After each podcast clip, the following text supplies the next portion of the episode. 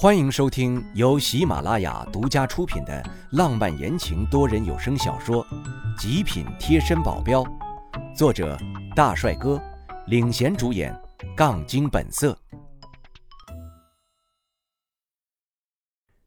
第二十章，我当门卫，我骄傲。我不想在学校里起争执，还是能免则免吧。我往旁边挪了点距离，远离了他，这样。他再怎么也不可能当做无意撞到我，可我没想到，他居然一点不避讳向我靠了过来。我斜眼看过去，他当做没看见一样，直视着前方慢跑。我故意放慢脚步，落在后面，我就不信了，他还会跟着放慢脚步。果然，我见他脚步顿了顿，歪着头看了一眼，皱着眉跟着大部队继续跑了。我松了口气，就以这样的速度掉在最后。在跑到第一圈一半的时候，我看见跑道不远处一个人紧紧地盯着我，是开始那个跳两米六的人。我还看见他跟那个不停撞我的人对了下眼神我顿时就明白了。我说呢，我不认识那人，怎么会无缘无故的碰撞我？感情是有人不服气呀。这种人成不了大器，心中对他的轻视度更重了。三千米的比赛几乎占用了大半个体育场，其他的比赛没法进行，所以这时候只有我们这一项比赛。场上围观的人的视线都是看着这边，包括那一排坐的端端正正的领导们也是目不斜视地看着我们。跑道一圈是四百米的，三千米也就是七圈半。在快到第五圈的时候，慢慢有人支撑不下去了，有人干脆就放弃比赛了。有人在跑道上慢慢的走着，只有四个人还在跑着。我，刚刚撞我的还有两个不认识的。那个撞了我的，除了额头有点汗之外，倒看不出其他的反应，说明也是个狠角色。只是可惜跟一个小肚鸡肠的人同流合污了。还有两个虽然是在跑着，可脸已经憋得通红，脸上背上全是汗，应该也坚持不了多久了。反倒是我，一脸轻松。跟没事人一样，慢悠悠。其实我也不想这么惹人注意的，实在是我也没办法把自己憋出汗来呀。每次跑过裁判，他的表情都不一样，从最开始的赞赏变成惊讶，然后疑惑。第七圈了，裁判已经是震惊的脸了。那两个早就坚持不住的还在跑着，不过被甩在了好后面。我和那个撞我的人遥遥领先，就剩下两百米了。我看出来了，他的腿有点微微发软，好几次差点跌倒，但每次都险险地稳住了。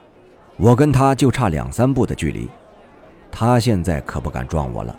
场上就只剩下我们两个，要是再撞我，那就太明显了。他还没那么蠢。还剩一百五十米，围观的已经不少人在喊加油了。那人忽然就跟打了鸡血一样开始冲刺，我不禁心里鄙视。蠢蛋呢，这是！他现在的状态，在一百五十米的时候就开始冲刺，等下不出意外才怪。我还是慢慢跑吧。他一百米的时候，我还差一百三；他七十米，我一百一。场上的呼喊声更大了，不停地喊着加油，没有人喊名字，就只有加油两个字。我看了眼后面两个早就坚持不住的人，也加快了一点脚步，气喘吁吁的想要快点接近终点。我呼出一口气。还差一百米了，我眯起眼睛盯着重点，就像猎鹰看见猎物的眼神。右脚一蹬，像离弦之箭一样，嗖的一声窜了出去。我还差六十米，他还差五十米，我还差三十米，他也是三十米。他看见我追了上来，怒瞪了我一眼，又憋起气想要加速。但是，就在他加速跑了两米，砰的一声倒地，脑袋直接与大地来了一个亲密接触。这时。我冲过了终点线，欢呼声把那人的痛苦呼喊声完全淹没了。不过校医不会看着不管，急忙抬着担架把那人给端走了。杜钱跑到我身边，毛巾、热水什么的，一股脑的全塞给我。等我接过去，他惊讶地问我：“老大，这不对啊，你怎么一点汗都没出啊？”谁说跑步就要一定出汗？我用一种没有见过世面的眼神看着他，他也不气，反而把手搭在我的肩上。老大，你是不是还有什么厉害的功夫呀？别藏着掖着呀！你要是每天都跑个几千米，时间一长，你还会把三千米放在眼里吗？我笑着说道。他嘿嘿的笑着。老大，我还是看着你跑，我也就说说。我白了他一眼，打开矿泉水瓶子，咕噜咕噜一瓶子就喝下肚了，感觉还是不够，摇了摇手里的空瓶子，问道：“还有水吗？”啊！大眼瞪小眼，我又白了他一眼。这里有水。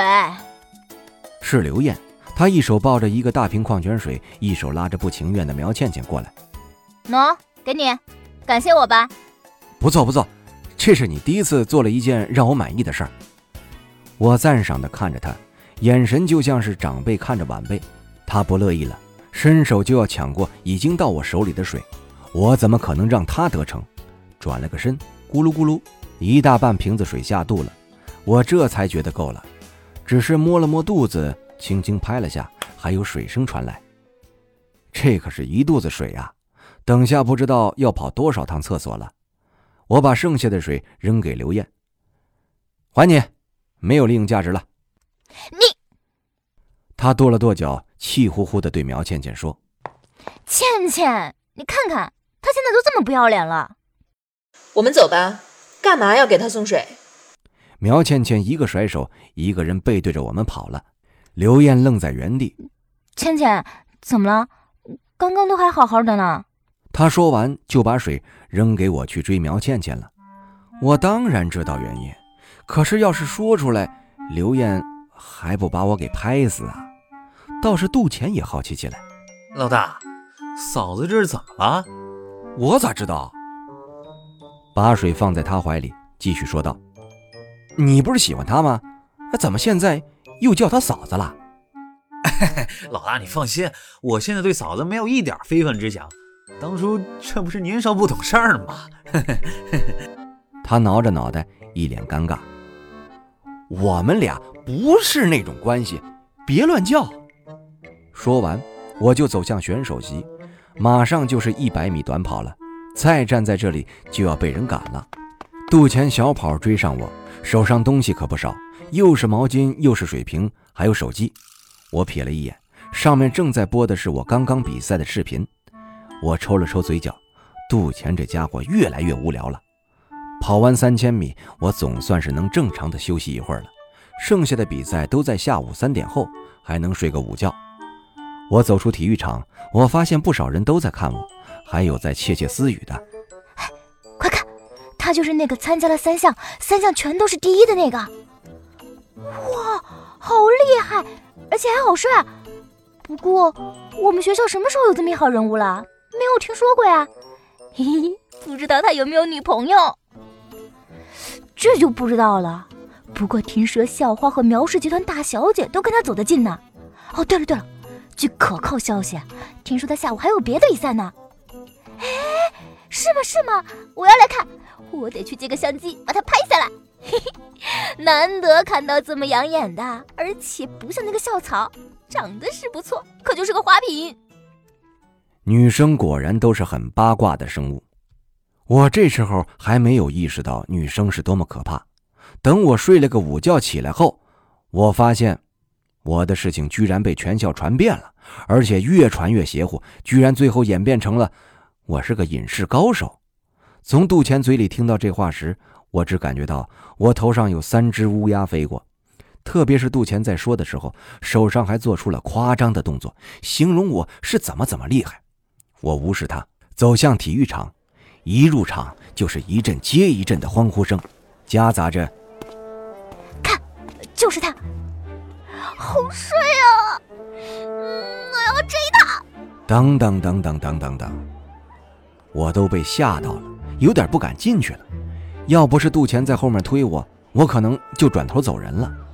这时，一个身穿正装的男人走了过来，四十上下的样子。从口袋里拿出一张名片递给我。你好，我是星火娱乐的总监，有兴趣来我们这里当明星吗？星火娱乐，好熟悉的名字呀！我想了想，对了，之前在酒吧我遇见的那个不就是星火娱乐的星探吗？这算不算冤家路窄？我无语的推脱说道：“不好意思，我不想当明星。”他愣了一下，可能没想到我会拒绝吧，毕竟这样的诱惑力还是挺大的。很多人挤破脑袋都想要进入娱乐圈，都没成功，而我毫不犹豫的就拒绝了。你不再考虑考虑吗？我摇头，还是不要了。你现在只是一个小小的门卫，这能比得上当明星吗？他不赞同的皱着眉说道：“这话听得我极其不舒服。门卫怎么了？我当门卫学到了很多，也认识了很多人，我喜欢这样的生活。怎么到了别人嘴里就变味儿了？还小小的门卫呢？我你大爷！”我脸色沉了沉，把名片还给他。我觉得当明星没有我当门卫自在。说完，我头也不回走上场。留下了目瞪口呆的那个娱乐总监在那里风中凌乱。算算时间差不多了，马上就到我举重了。听众朋友，本集已播讲完毕，感谢您的收听。